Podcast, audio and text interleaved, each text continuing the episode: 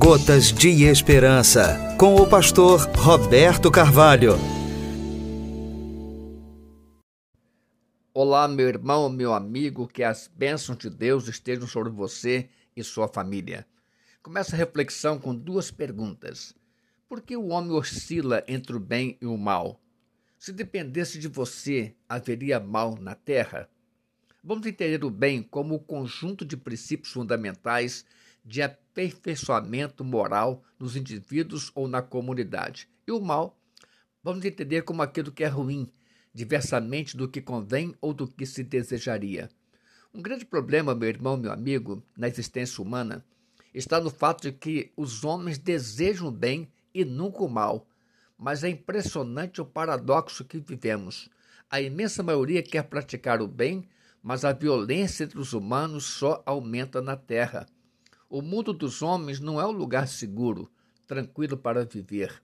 Lamentável dizer, mas não é mesmo. Se todos queremos o bem, por que muitos praticam o mal que não querem fazer?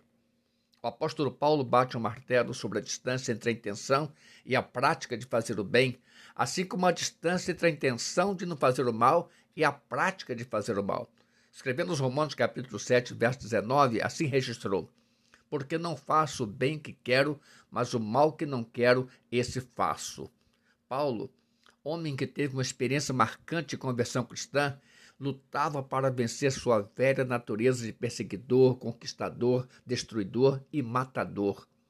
Numa análise sincera de sua batalha espiritual, afirmou mesmo: porque não faço o bem que quero, mas o mal que não quero, esse faço. Tem gente que consegue fazer até o mal contra o seu próprio irmão, a quem diz amar. Tiago é taxativo. Aquele, pois, que sabe fazer o bem e não o faz, comete pecado. Tiago 4, versículo 17. O mal, querido irmão amigo, integra a natureza pecaminosa do homem e todas as vezes que o homem reage por impulso, paga o mal com o mal. O mundo seria melhor, muito menos violento e menos imprevisível se todos vivessem a máxima de pagar o mal com o bem.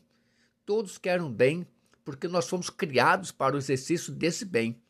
A grande virtude, meu irmão, meu amigo, está na vitória do bem, de modo que você faça o bem que quer e não o mal que não quer fazer.